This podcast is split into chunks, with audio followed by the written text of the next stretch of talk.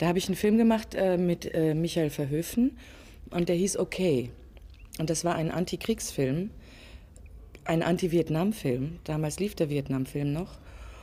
Und dieser Film lief auf der Berlinale und das war ein Riesenskandal, weil ähm, das amerikanische Jurymitglied George Stevens sich in seiner amerikanischen Ehre verletzt fühlte durch diesen Film und sagte, der Film muss aus dem Festival raus. Und daraufhin haben alle andere, anderen Filmemacher sich mit diesem Film solidarisiert, unter anderem auch Rainer Werner Fassbinder, und sind alle von, diese, von dieser damaligen Berlinale abgezogen und die Berlinale ist geplatzt. Es war ein Riesenskandal und damit war ich in der Branche berühmt und kriegte ein Jahr später den Bundesfilmpreis. Was hast du mit Fassbinder gemacht? Ich habe mit Fassbinder dann ein Jahr später gemacht, erst äh, die bitteren Tränen der Petra von Kant.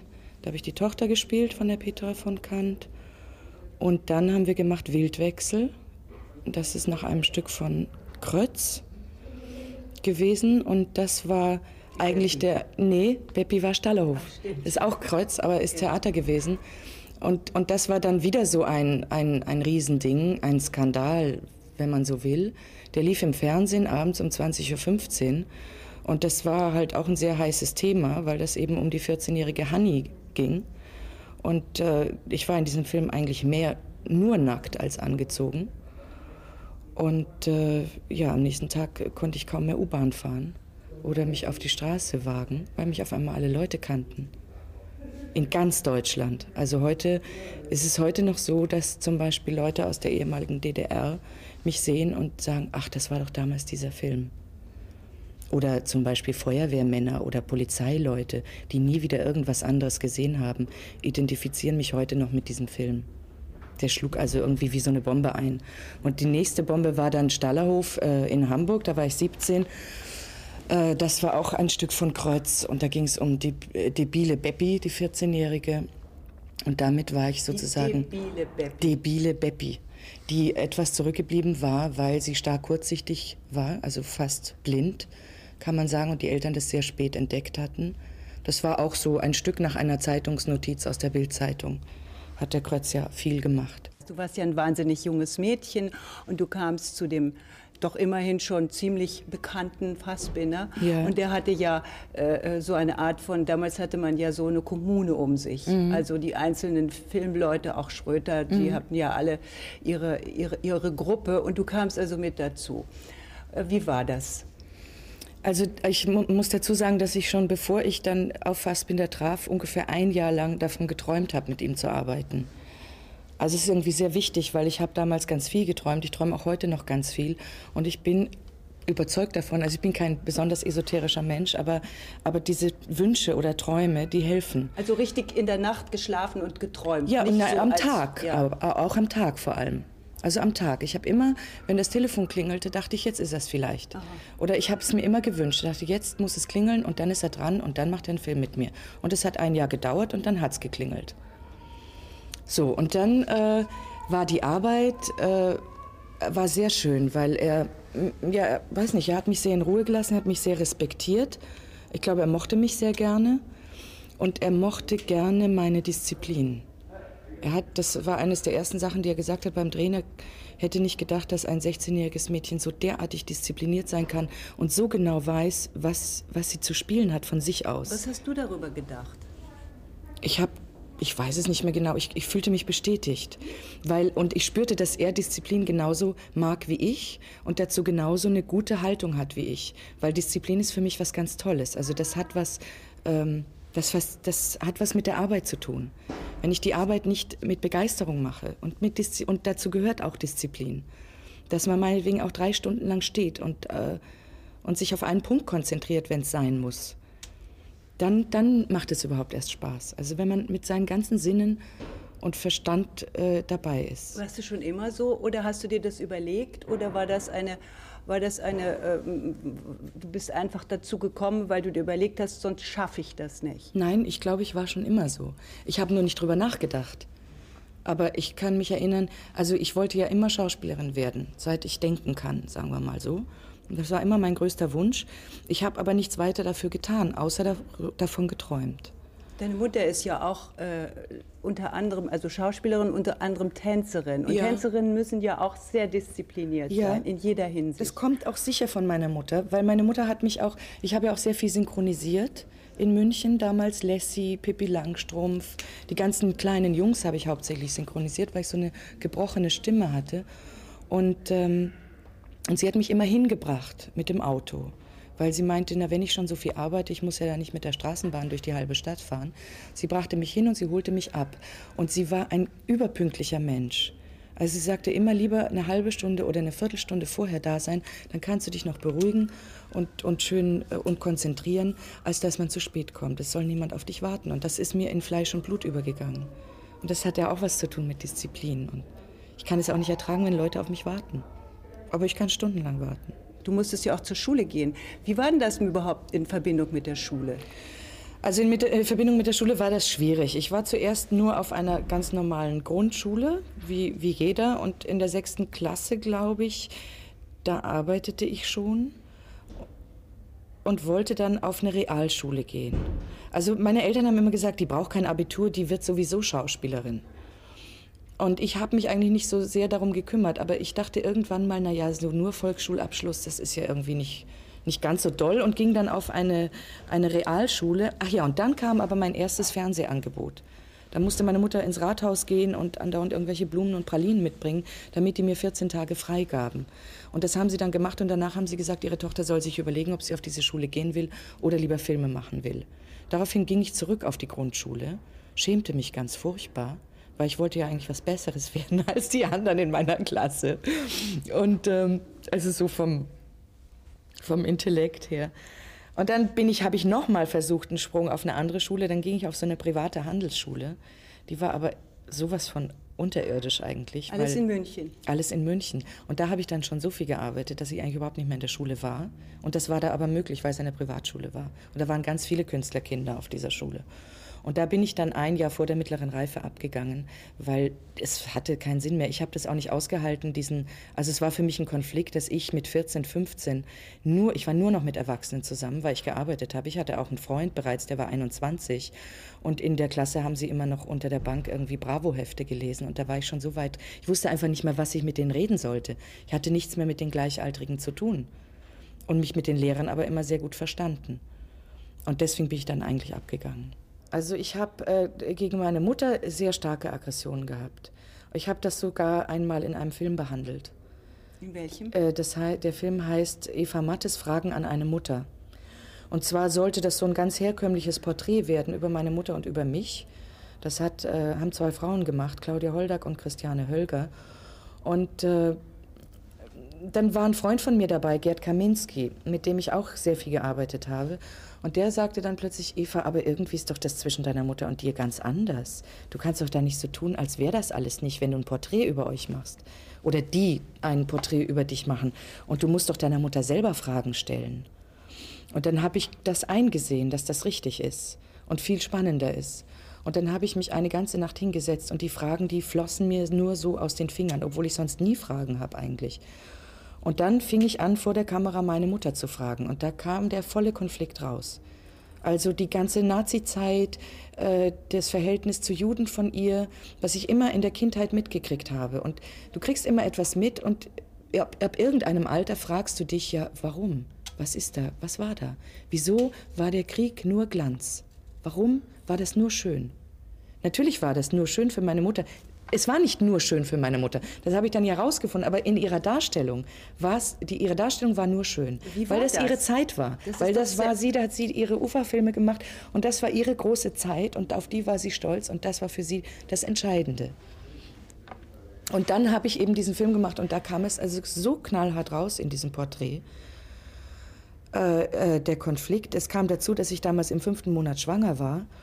Und da, also mir ging es jedenfalls in beiden Schwangerschaften so, ich hatte da das Gefühl, in der ersten Schwangerschaft, wenn ich mit meiner Mutter nicht klarkomme, dann kann ich gar kein eigenes Kind kriegen. Ich muss mich ja erstmal, das muss ich ja erstmal geregelt haben. Dass ich mich da wirklich absetze oder, oder mal diesen Konflikt löse, der da ist.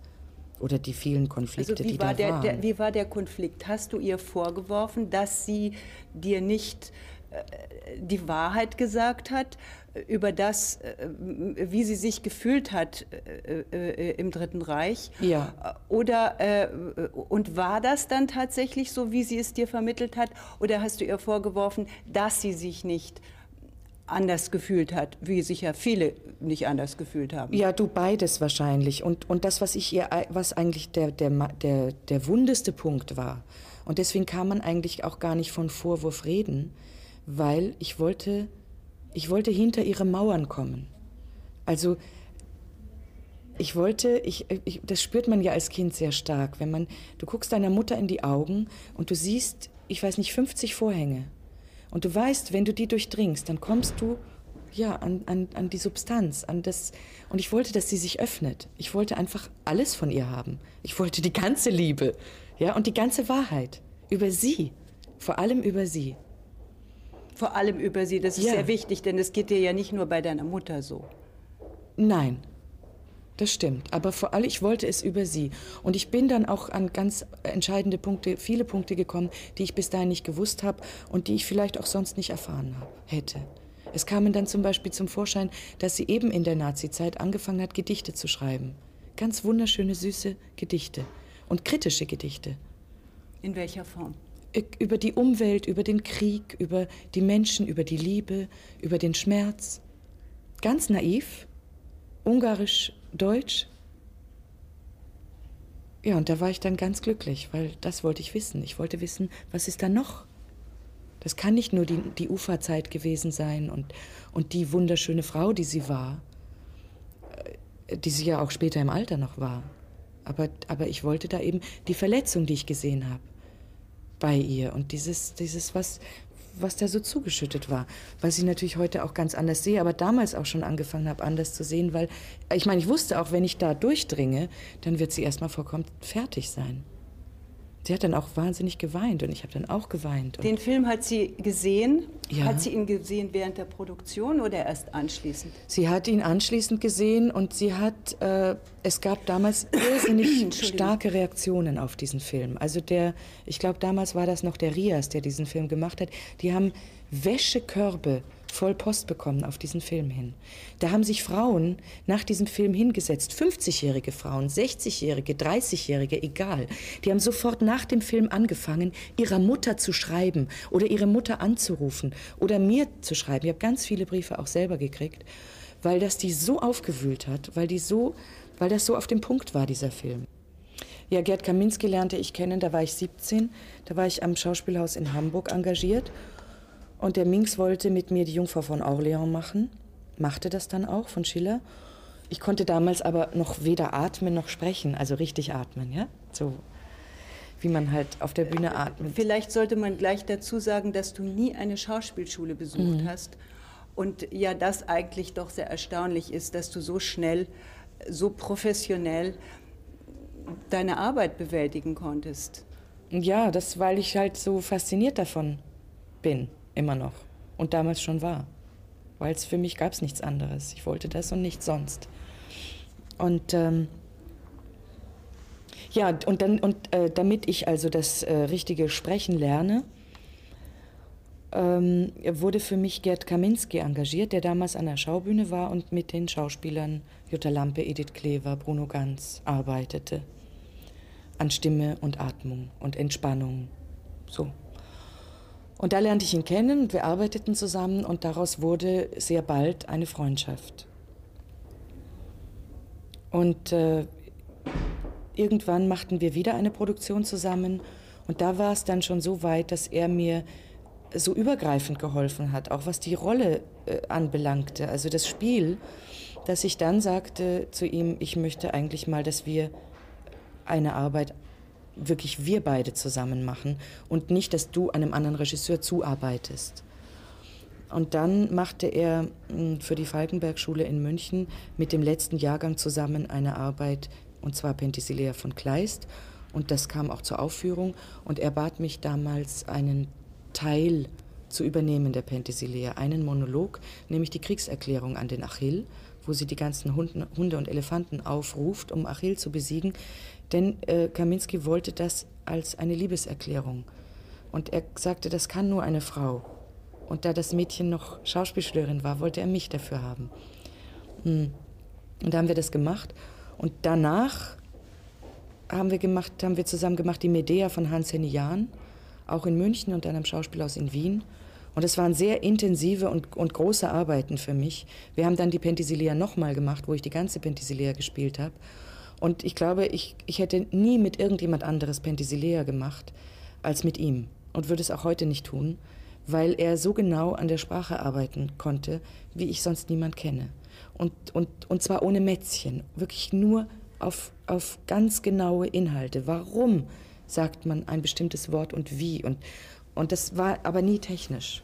Also wie ist deine Arbeit mit Regisseuren? Du sagst, Zadek, äh, Zadek lässt dich erst einmal äh, arbeiten ja. und, äh, und redet dir nicht so viel rein. Ja. Also vielleicht kann man es am allerbesten an der ersten Arbeit äh, äh, sagen. Ähm, das war damals die Wildente in Hamburg, da war ich 19. Und ich wusste, dass Tadik mich nicht wollte für diese Rolle. Er wollte eigentlich eine 14-Jährige haben und ganz zart und grazil. Das will er bis heute immer noch. Und äh, na gut, also er musste mich dann nehmen, weil er fand die kleine 14-Jährige ja auch nicht. Und da ich wusste, dass er mich nicht wollte, wollte ich ihn auch nicht und dachte, in den werde ich mich nicht verlieben. Den werde ich nicht mögen. Und das, ganz, das konnte ich genau eine Stunde oder zwei Stunden aufrechterhalten und dann war das gebrochen, weil ich, als ich dann von der Leseprobe wegging, sagte er, äh, pass mal auf, du kannst jetzt machen, was du willst, aber eins tu bitte nicht, schau nicht ins Textbuch, lern keinen Text und beschäftige dich nicht mit dem Stück. Und damit äh, war ich irgendwie gefallen. Also die Bastion, die ich versucht habe aufzubauen gegen diesen Menschen, das ging überhaupt nicht. Ich war total äh, verknallt, weil das meiner Faulheit entsprach. Also trotz Disziplin und, und Arbeitslust und so bin ich ja auch sehr träge.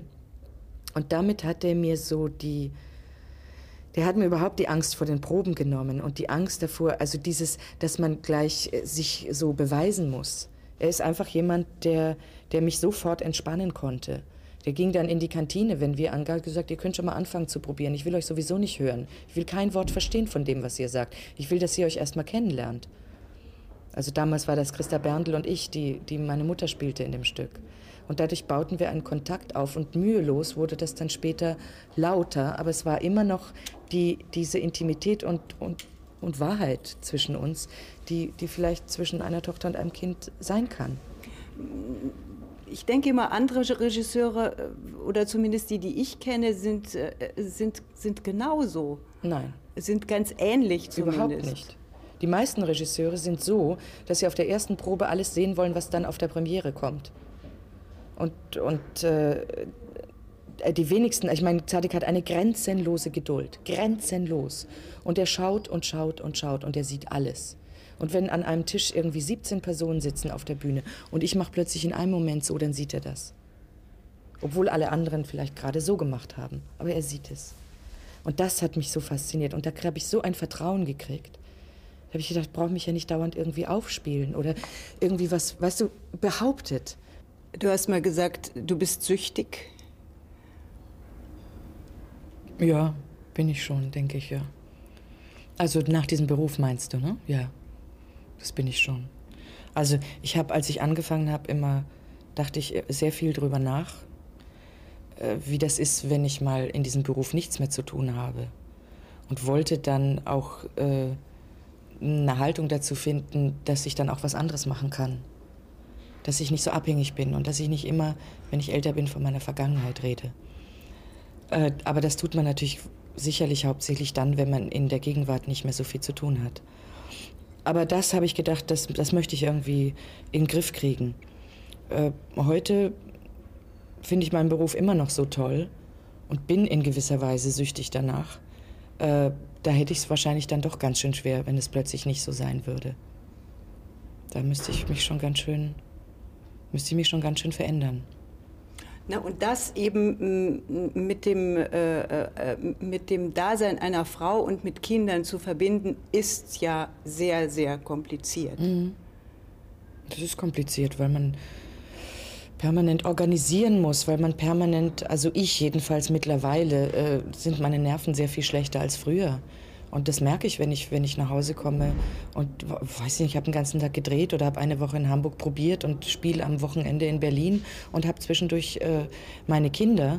Wobei Hanna, die 16 ist, ja noch nicht, nicht mal nicht mehr so sehr das Problem ist. Aber Josef, der ist sieben und der will alles dann haben. Das heißt, meine Nerven knallen dann schon mal durch, wenn er irgendwie zehn Minuten am Tisch pfeift, während ich gerade frühstücken will oder versuche aufzuwachen morgens. So, das sind dann die Probleme, die, die ganz normalen Alltagsprobleme. Ich denke, die haben natürlich alle arbeitenden Mütter oder arbeitenden Menschen, die, die Kinder haben. Und man ist dann schon sehr zerrissen oder sehr äh, überbeansprucht. Du kannst todkrank sein, du kannst Schmerzen haben, du kannst kaum laufen können. In dem Moment, wo ich auf der Bühne stehe, ist das alles weg. Du probierst im Moment äh, äh mit, mit, mit, äh, mit Minx in Hamburg ja. und du kommst ständig mit dem Zug hin und her und äh, du kommst hierher und du bist todmüde und es tut dir alles weh und du hast, ich weiß nicht, was für Schwierigkeiten und Schmerzen und kaum bist du auf der Bühne. Ist alles weg. Auch vor der Filmkamera ist alles weg, weil in dem Moment ist die ganze Konzentration nicht mehr auf dir selber und auf deinen Schmerzen, sondern auf die Rolle und auf das, was du zu tun hast. Du hast ein, du kriegst ein Korsett, du bist, du hast deine, da, da, da, da denkt man gar nicht drüber nach. Ich glaube, es geht allen leidenschaftlichen Schauspielern so. Das ist so. Deswegen steht Marianne Hoppe immer noch da mit ihren 87 Jahren und ist eine, eine, eine große Schauspielerin mit einer unglaublichen Souveränität und Lust, ja, die sich auch noch über sich selbst lustig macht und drüber lachen kann. Und, und ich möchte auch noch bis, weiß ich nicht, 90 Theater spielen. Weil das ist ein, ja, das ist ein Leben, ein wahnsinniges Leben.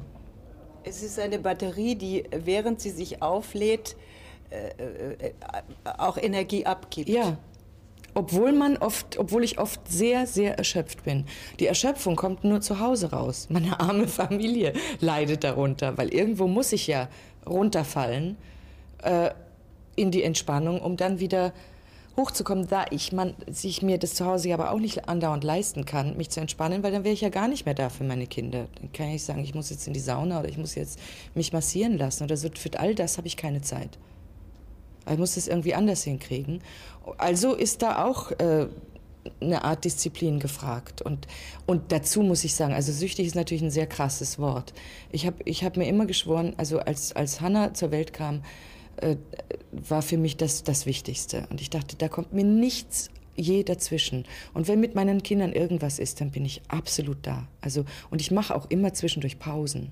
Ich habe jetzt gerade so anderthalb Jahre arbeite ich gerade durch.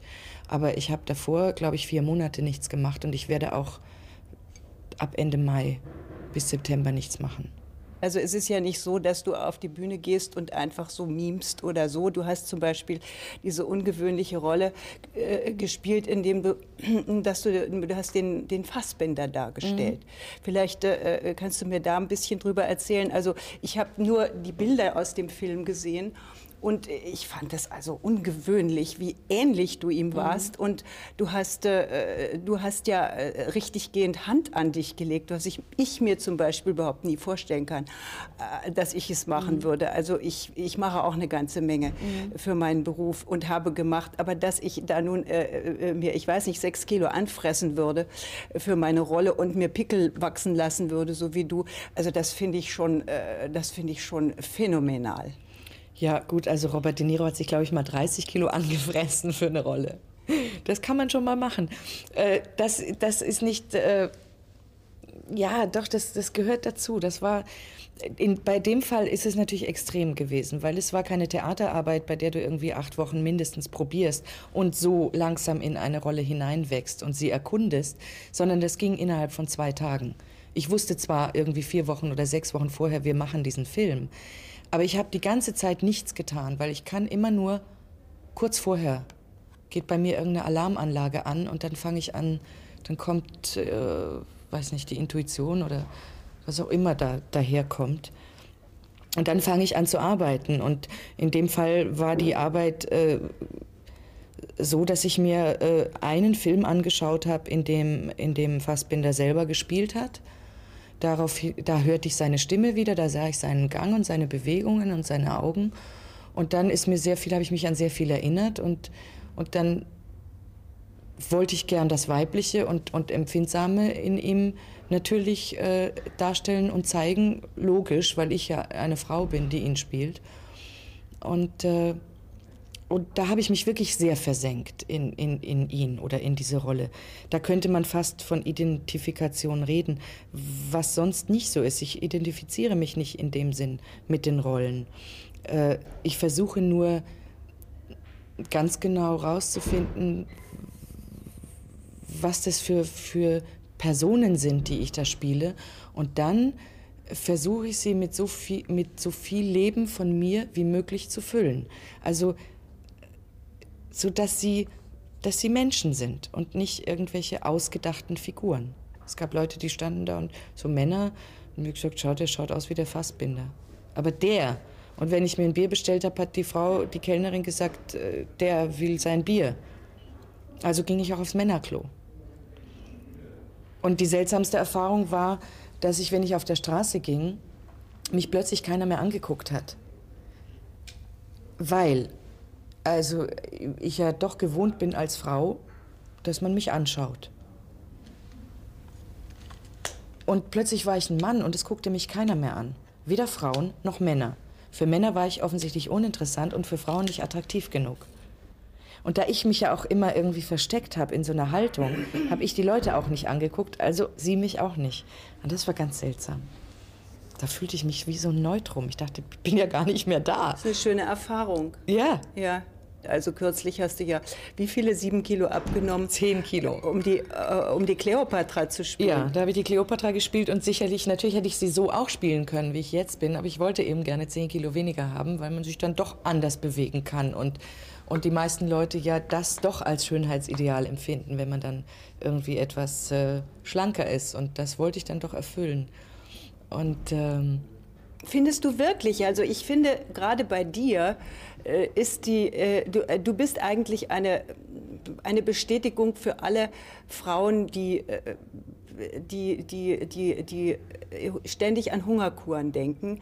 Und, und das hat auch mit Kleopatra was zu tun, weil äh, die galt nun mal als sehr schöne Frau und ich wollte wirklich schöne Kleider anhaben und ich war und ich hatte wunderschöne Kleider an. Die Kleider waren durchsichtig und ich war drunter nackt. Und das äh, ich wollte, dass, ich wollte, dass ich auftrete und all die Leute, die vorher gesagt haben, nein, das kann ja gar nicht sein und das kann sie wirklich nicht. Also selbst wenn sie noch so eine tolle Schauspielerin ist, aber Cleopatra, nein. Und da gab es genug Leute und die habe ich mit meinem ersten Auftritt sofort puff, auf meiner Seite gehabt. Das ist, manchmal muss man das auch so machen. Hast du, hast du Angst? Meinst du jetzt grundsätzlich? Ja. Ja. Schon. Sorgen, Angst. Also je größer der Stress ist, desto größer werden auch die Sorgen und die Angst. Mich überfällt Angst, wenn ich im Flugzeug sitze plötzlich. Wenn ich zu oft fliege, überfällt mich die Angst. Ich glaube weniger die Angst vor, davor, dass ich, äh, also vor meinem eigenen persönlichen Tod, als äh, die Angst davor, was ist mit den Kindern, wenn ich nicht mehr da bin. Und alles das, was damit verbunden ist. Wie sind die dann versorgt? Und jetzt habe ich wieder kein Testament gemacht und all diese ganzen Sachen da. Das kramt dann in einem rum. Schlechte Gewissen, dass man dann jetzt doch wieder hier sitzt, statt mit Josef im, auf dem Spielplatz zu sein. so. Aber okay, damit äh, kann ich schon umgehen. Also es ist auch wichtig, äh, das habe ich äh, bei Hanna sehr früh begriffen, dass es wichtig ist, den Kindern auch zu vermitteln, dass ich Spaß habe an meiner Arbeit. Dass ich das nicht als Qual empfinde und nicht so sehr als schlechtes Gewissen. Wie ich Hanna zum ersten Mal sagte, als sie weinte und ich ins Theater ging und ich gesagt habe, Hanna, ich gehe ins Theater, weil ich will dahin gehen. Ich mache das gerne, ich liebe diese Arbeit. Da hat sie gesagt, tschüss Mami und grüßt das Theater. Sie hat es sofort verstanden. Ich glaube, deine Tochter hat auch einen ganz besonders guten Charakter. Ja, die ist sehr weit. Das, die ist irgendwie ziemlich weit in ihrem Wesen. Ja, vielleicht war sie immer schon so. Ich ja. meine, vielleicht ist das ihr wirklich ihr, ihr Charakter. Ja, deswegen sage ich Wesen, weil, weil sie schon als Baby etwas, äh, man etwas erkennen konnte, wo man dachte, Moment mal, was ist mit der los? Was, hat, was ist denn da?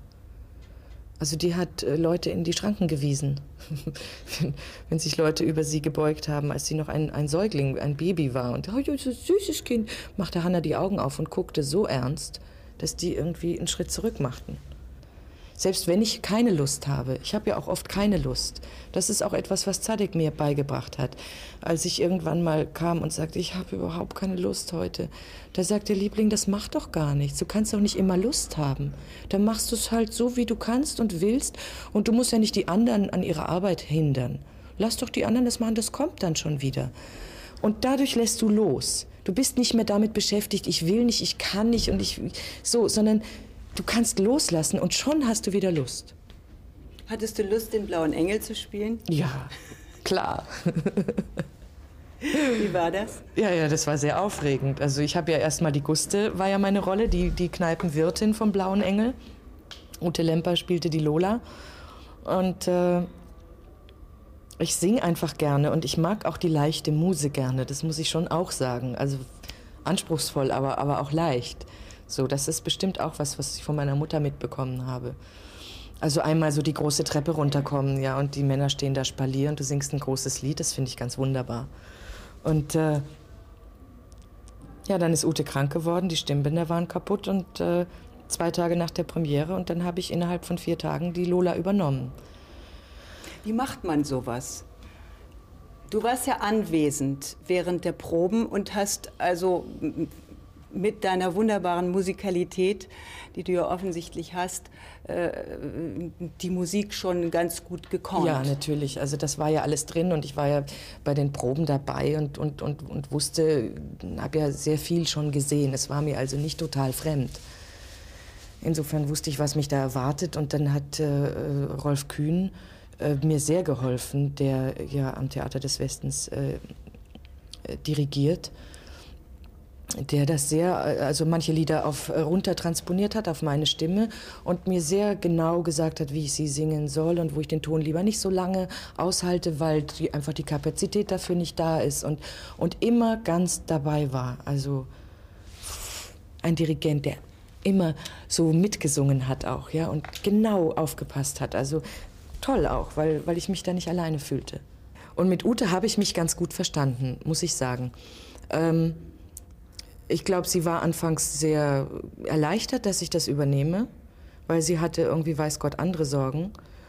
Und äh, ich, weißt du, wenn Leute auf mich zukommen, wo, wo ich denke, okay, die, die glauben, sie müssen mich jetzt zurechtstutzen oder was sowieso eigentlich kaum vorkommt. Aber natürlich gibt es dann und wann Zicken oder, oder äh, sowohl männliche als weibliche. Aber ich, ich gebe eigentlich da meistens keinen die können bei mir nicht ankommen. Äh, es gibt ja doch so etwas wie, äh, naja, Neid, Eifersucht, Missgunst. Wieso hat der die Rolle? Wieso hat die die Rolle? Wieso mache ich das nicht? Wieso wird die oder der bevorzugt? Das habe ich nicht. Das habe ich überhaupt nicht. Und zwar, weil ich nie um etwas kämpfen musste. Also nicht um Rollen.